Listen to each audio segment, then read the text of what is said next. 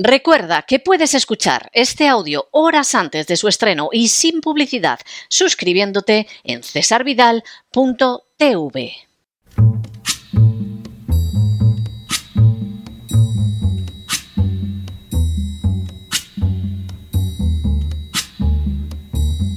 La voz con César Vidal, desde el exilio. When the night has come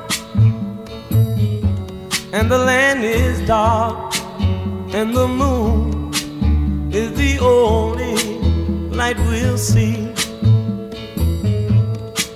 No, I won't be afraid. Oh, I won't be afraid just as long as you stand, stand by me. Muy buenos días, muy buenas tardes, muy buenas noches y muy bienvenidos a esta nueva singladura de La Voz. Soy César Vidal, hoy es el miércoles 6 de diciembre de 2023 y me dirijo a los hispanoparlantes de ambos hemisferios, a los situados a uno y otro lado del Atlántico y del Pacífico y como siempre lo hago desde el exilio. Corría el año 1978 y más concretamente un día 6 de diciembre, cuando se celebró en España un referéndum cuya pregunta quedaba formulada de la siguiente manera. ¿Aprueba el proyecto de constitución? Con una participación del 67,11% del censo, el proyecto fue aprobado por el 91,81% de votantes, con un 8,19% de votos en contra. Esa aceptación de la Constitución no tuvo excepción en Cataluña, donde votó a favor el 67,6% de los barceloneses, el 66,5% de los leridanos, el 67% de los tarraconenses y el 72,3% de los gerundenses. Se trataba de un fenómeno absolutamente desconocido hasta entonces en la historia de España. Por primera vez, el pueblo español refrendaba una constitución que había sido elaborada por izquierdas y derechas por consenso e incluso abriendo la puerta a los nacionalistas catalanes y vascos. Hoy se celebra el cuadragésimo quinto aniversario del referéndum nacional que respaldó de manera aplastantemente mayoritaria la Constitución española vigente. Sin ánimo de ser exhaustivos, los hechos son los siguientes. Primero, en contra de lo afirmado con frecuencia, el régimen de la transición no fue un producto de la voluntad popular, que pasó de una dictadura autoritaria a un sistema plenamente democrático. En realidad, fue el fruto de un pacto entre las castas privilegiadas de siglos con unas nuevas castas aspirantes a alcanzar también esa condición. El acuerdo tutelado de manera muy estrecha por instancias extranjeras, implicaba una limitación del carácter democrático del régimen que se reflejó con claridad en el texto constitucional y que significaba incurrir en no pocas y peligrosas contradicciones, aunque los entusiasmados votantes no se percataran de ello. Segundo, así, aunque se afirmaba la soberanía nacional, no es menos cierto que la acción política quedaba en manos de los partidos y de otros agentes sociales, convirtiéndose en tarea prácticamente imposible influir en ellos. Todo además que estaba estrechamente supervisado por poderes extranjeros. Tercero, igualmente, aunque se afirmaba la igualdad de todos ante la ley, ésta desaparecía en relación con la Casa Real, los políticos o la Iglesia Católica, que era mencionada expresamente en el texto constitucional. Esa situación iría empeorando con el paso del tiempo hasta el punto de que en la actualidad España cuenta con más de un cuarto de millón de personas que disfrutan de aforamiento. Cuarto, Igualmente, aunque se insistía en la existencia de los distintos poderes del Estado, lo cierto es que la separación era tan tenue que podía quebrarse en cualquier momento, y así acabó sucediendo en un plazo muy breve. Quinto, Igualmente, aunque se subrayaba la existencia de una sola nación, España, y también su unidad indiscutible, la situación de privilegio concedida a los nacionalismos catalán y vasco y la articulación de las comunidades autónomas permitía intuir el carácter centrífugo de la política futura. Sexto, igualmente, aunque se negaba el carácter confiscatorio de los impuestos, el sistema iba a resultar previsiblemente tan caro que no costaba mucho imaginar que tarde o temprano se llegaría a una situación fiscal intolerable como la que España sufre desde hace décadas. Séptimo, Igualmente, aunque se proclamaba la existencia de una serie de libertades, el intervencionismo que se concedía a los poderes públicos amenazaba con anegarlas. Octavo.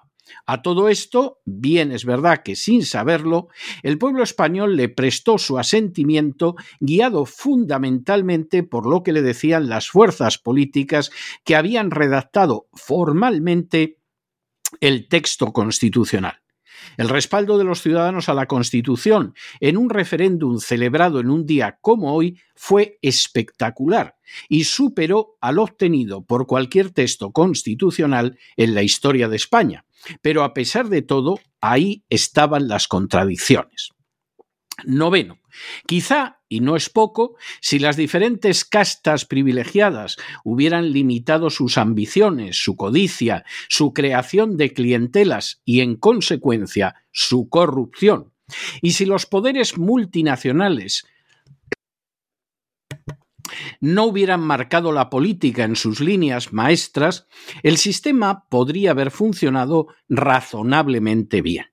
A decir verdad, incluso funcionando de manera no poco defectuosa, se ha traducido en el que sin ningún género de dudas ha sido el periodo de mayor libertad y prosperidad de la historia de España.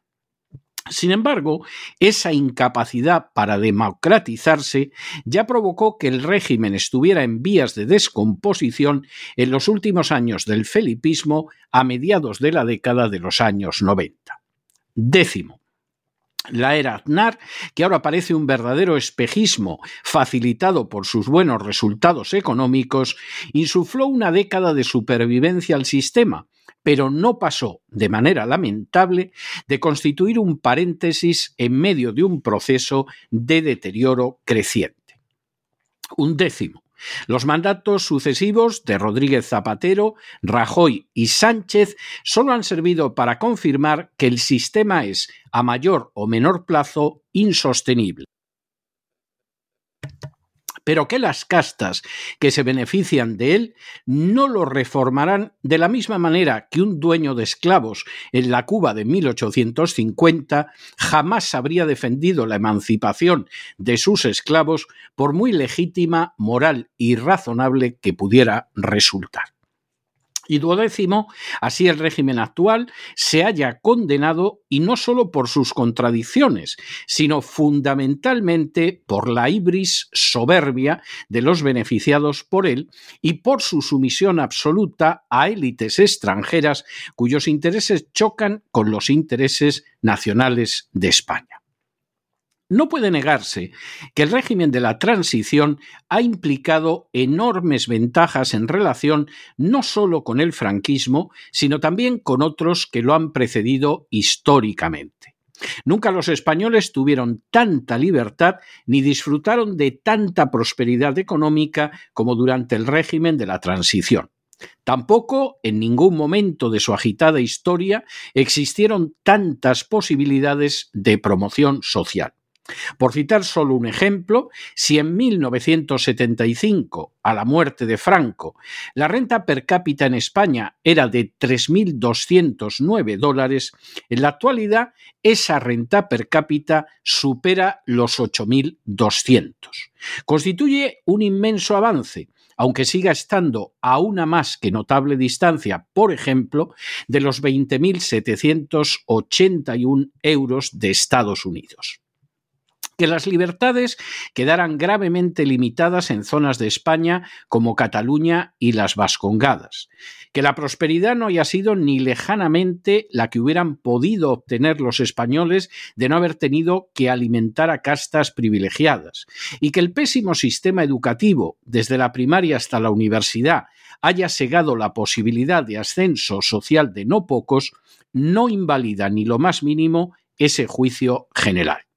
Podemos ser más viejos con este régimen, pero hasta hace poco no hemos sido ni de lejos más pobres o menos libres que bajo el franquismo. Sin embargo, resulta innegable el deterioro experimentado por la economía y las libertades en España desde inicios de este siglo. Tampoco puede negarse que, salvo la violencia ocasional de la extrema derecha y la violencia sistemática y repetida de los nacionalismos, la transición se produjo de manera pacífica y sin excesivos sobresaltos. No hubo ejecuciones masivas, ni asalto de dependencias públicas o privadas, ni encarcelamientos, ni en términos generales algaradas callejeras.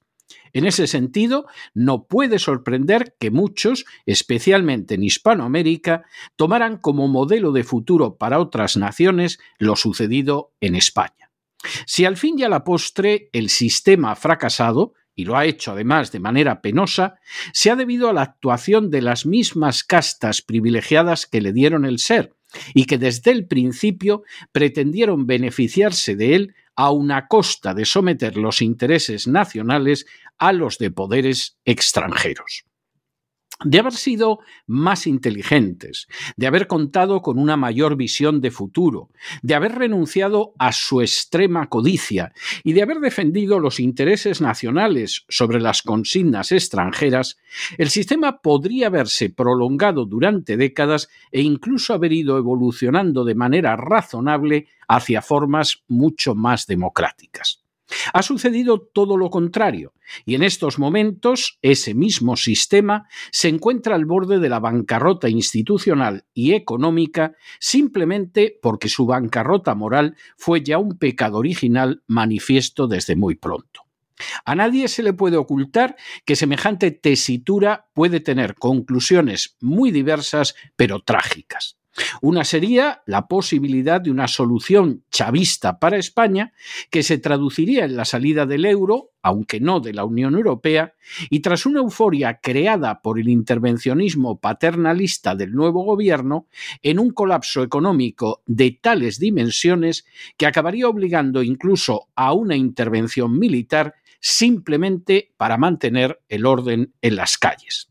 Así se lo indicaron en 2010 los sindicatos europeos a UGT y comisiones obreras en el curso de una reunión de la que los sindicalistas españoles no dieron la menor noticia y que acabó conociéndose por uno de sus compañeros europeos.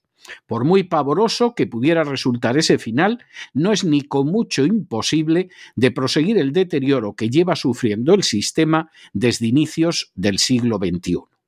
Tampoco puede descartarse que fuerzas anacrónicas, cerriles y violentas, como las que protagonizaron el alzamiento de julio de 1936, quieran imponerse por enésima vez a través de la fuerza y del fanatismo.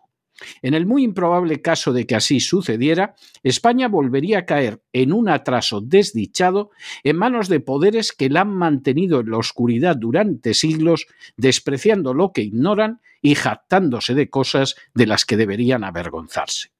Más posible todavía es que España prosiga en su camino a convertirse en una simple colonia de la agenda globalista sometida al riesgo de balcanización. Otra opción sería una reforma responsable de la situación política que no tendría que implicar necesariamente un nuevo proceso constituyente, pero que permitiría salvar la presente situación e instaurar un sistema verdaderamente democrático. Las líneas indispensables de esa reforma serían, en primer lugar, la desaparición de inmunidad y aforamientos, ya que la ley debe consagrar el principio de que todos los ciudadanos son iguales ante la misma. El aforamiento del monarca, de los diputados, de los senadores, de los jueces, de la policía, de los políticos autonómicos y de un largo etcétera, no se puede seguir manteniendo so pena de que se esté dispuesto a perpetuar las castas privilegiadas y la desigualdad jurídica. En segundo lugar, resultaría obligada la desaparición de trato privilegiado en el seno de las instituciones, ya que el hecho de haber desempeñado un cargo público no puede ser objeto de trato privilegiado como en la actualidad a la hora de recibir el seguro de desempleo o la jubilación precisamente para evitar la existencia de castas alejadas de los intereses de los ciudadanos, las prestaciones sociales que perciba cualquier representante público han de ser las mismas que las del resto de sus conciudadanos.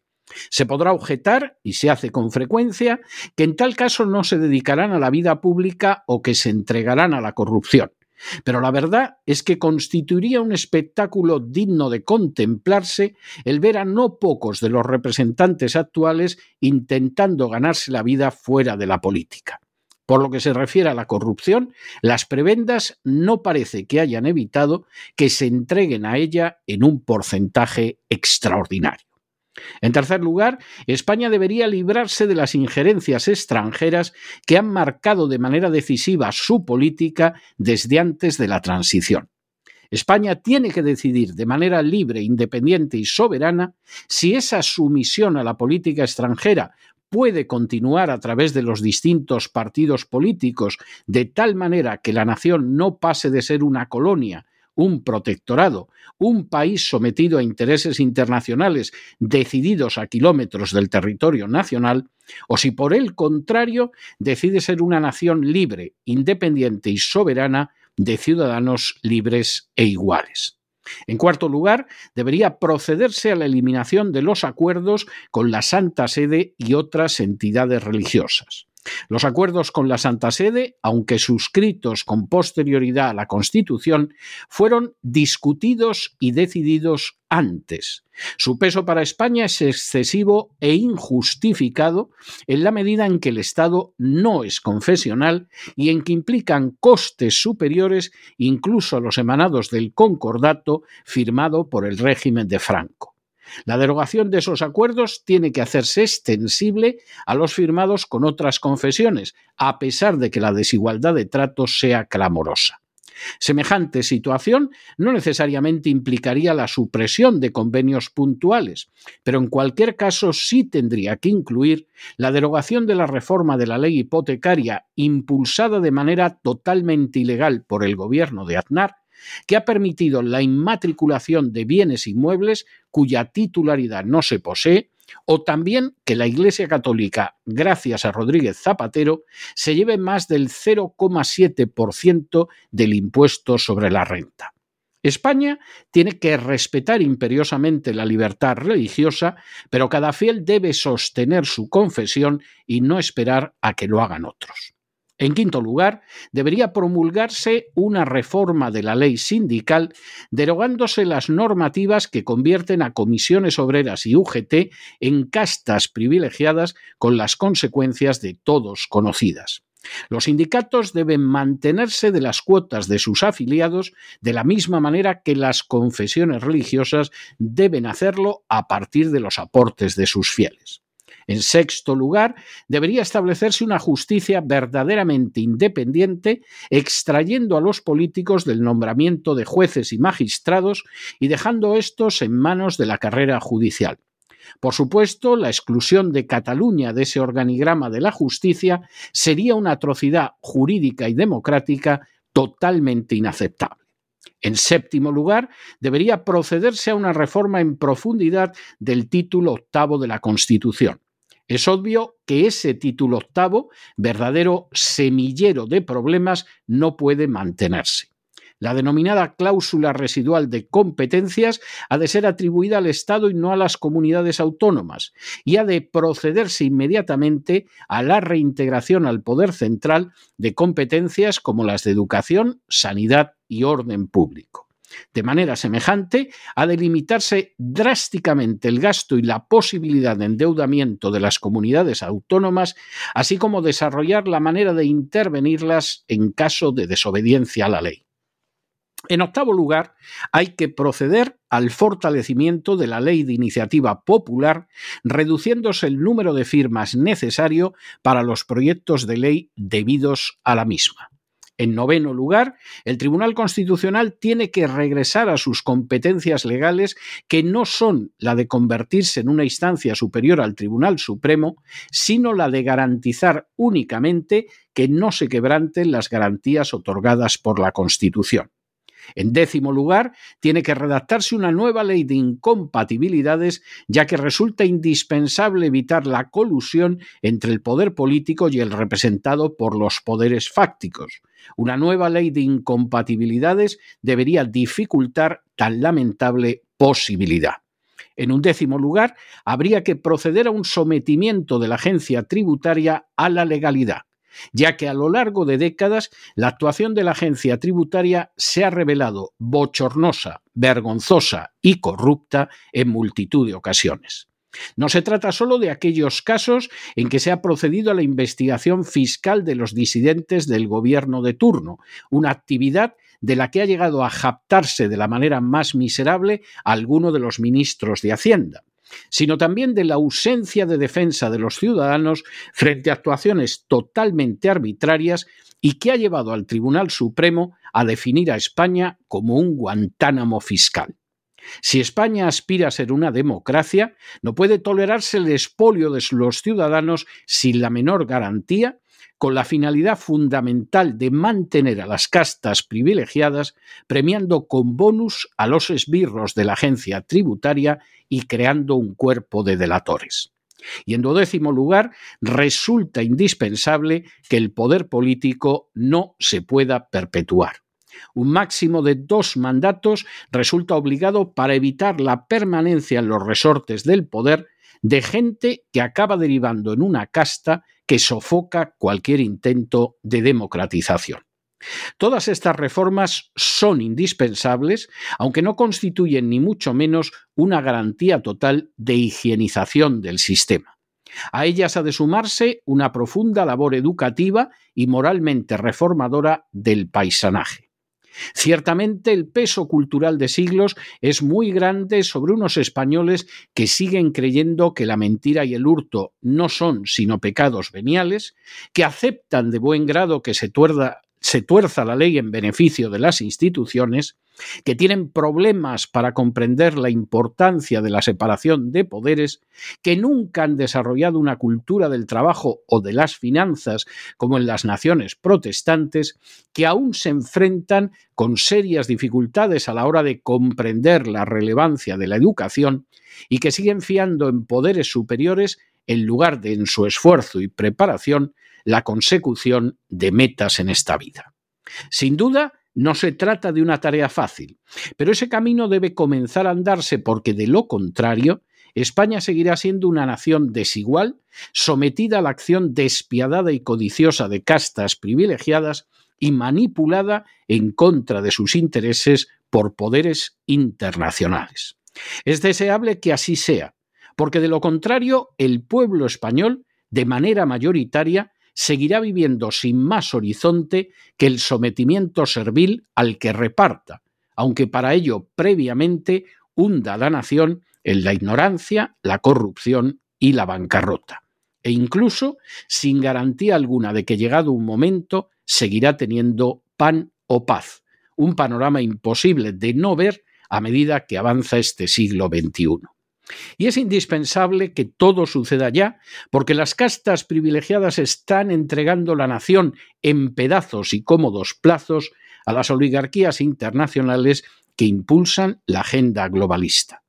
Si esta no es frenada, no solo es que España se quedará sin nada, sino que además se convertirá en una mera colonia de esa agenda globalista, lo que sin ningún género de dudas no constituye un futuro deseable.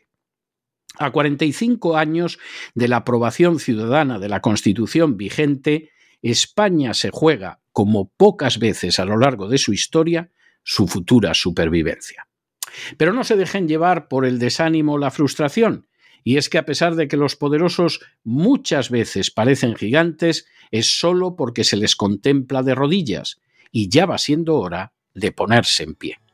Mientras tanto, en el tiempo que han necesitado ustedes para escuchar este editorial, la deuda pública española ha aumentado en más de 7 millones de euros que en su inmensa mayoría se van a mantener un tinglado insostenible. Muy buenos días, muy buenas tardes, muy buenas noches. Les ha hablado César Vidal desde el exilio. Que Dios los bendiga.